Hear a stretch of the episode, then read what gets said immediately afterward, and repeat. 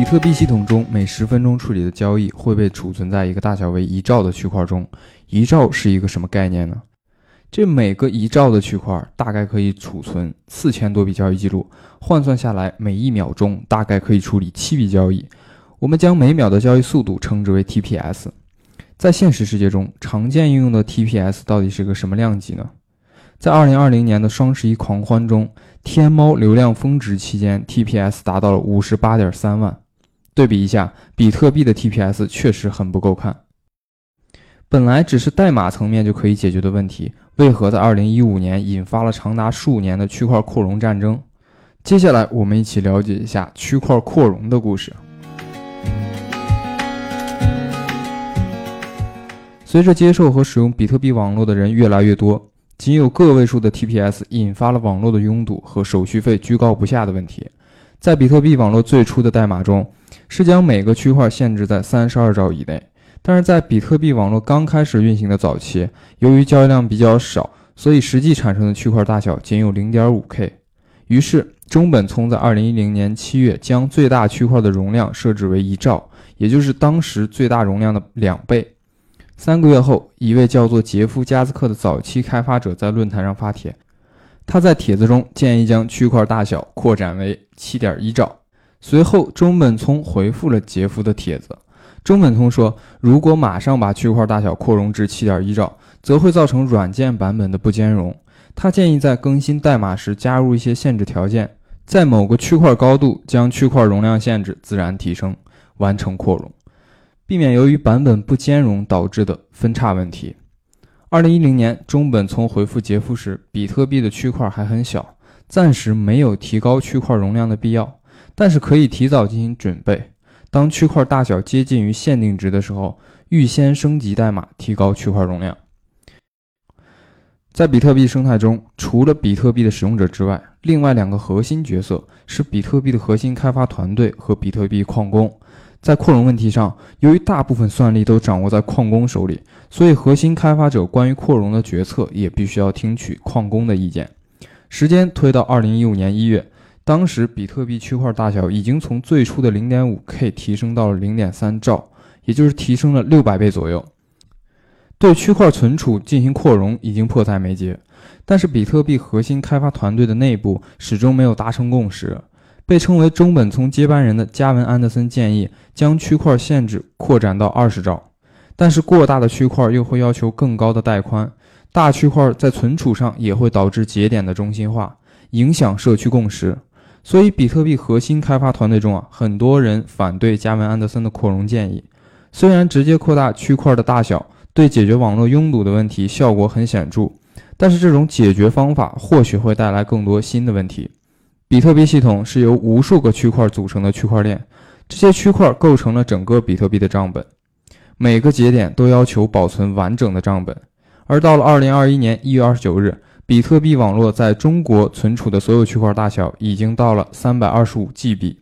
也就是说，每个节点都需要保存三百二十五 GB 的数据。如果直接进行扩容，将使得数据成倍的增长，需要的存储空间更是几何倍的增长。在这种情况下，普通的设备就会完全丧失记录比特币完整账本的能力，这严重违背了比特币最初去中心化的设想。没过多久，几个核心开发者成立了之前我们提到的 Blockstream 公司，从事侧链的开发。他们提出了另外的新思路：保持区块大小的上限为一兆，实行隔离见证加闪电网络的策略。隔离见证就是将交易签名和交易本身分开，把签名放在区块之外，变相的提高区块存储，这样可以节省大约百分之三十左右的区块空间。也就相当于为原来的区块增添了百分之三十的容量，而闪电网络主要是针对支付而设计的第二层扩容方案。它的思路是将大量交易放到比特币区块链之外进行，从而节省区块空间。加文的提案同样也受到了来自中国矿池的反对。这里要插一下，当时全球排名前五的矿池中，中国占有四个。但是由于当时中国的网络条件并不具备优势，所以大多数中国矿工认为有必要进行扩容。但如果实施二十兆的大区块模式，会增加延迟，尽管延迟只有几秒钟，但也会极大的影响中国矿池的收益。二零一六年二月，比特币社区在中国香港举行了第一次中本聪圆桌会议。这次会议中，占比特币算力百分之七十的中国矿工和比特币核心开发团队的代表达成了共识。共识指出，比特币开发团队将继续一起公开开发一个基于隔离见证改善之上的安全硬分叉。硬分叉将把区块容量调至两兆左右，而总容量不会超过四兆。这个硬分叉只有在得到整个比特币社区广泛支持的情况下才会实施。出席这次中本聪圆桌会议的核心开发团队同意在隔离见证发布之后的三个月内实现硬分叉，但是香港共识的推进并不顺利。核心开发者在接下来的时间里并没有将区块容量调整至两兆。对此，核心开发团队给出的解释是：参加大会的只有五位开发者，他们不能代表开发团队中所有成员的意见，因此扩容的计划陷入僵局。于是，在二零一七年五月，来自二十二个国家、五十八个区块链产业公司的代表在纽约酒店进行了第二次的秘密会议，其中邀请了代表核心开发者团队的 Blockstream 公司首席战略官缪永泉。但在他准备入场时，被大会的组织者巴里希尔伯特拒之门外。在纽约大会上，又一次达成了隔离见证加两兆区块的共识。但是这次共识并没有任何核心开发者参与，所以导致整个社群就像是一盘散沙，也为接下来比特币分叉埋下了伏笔。不久后，核心开发团队宣布，不管是否有人同意，都会在2017年8月1日推进隔离见证的方案，由比特币用户自主选择是否支持扩容。这次事件被称为 UASF，也叫激活用户软分叉。为了抵制核心团队强制推行隔离见证，当时拥有超过百分之三十比特币算力的吴继涵提出了 UAHF 的用户激活硬分叉方案。方案提到，将比特币的所有历史区块数据进行备份，去掉隔离见证的升级方案和一兆的区块大小限制，将区块最高的限制设立为八兆。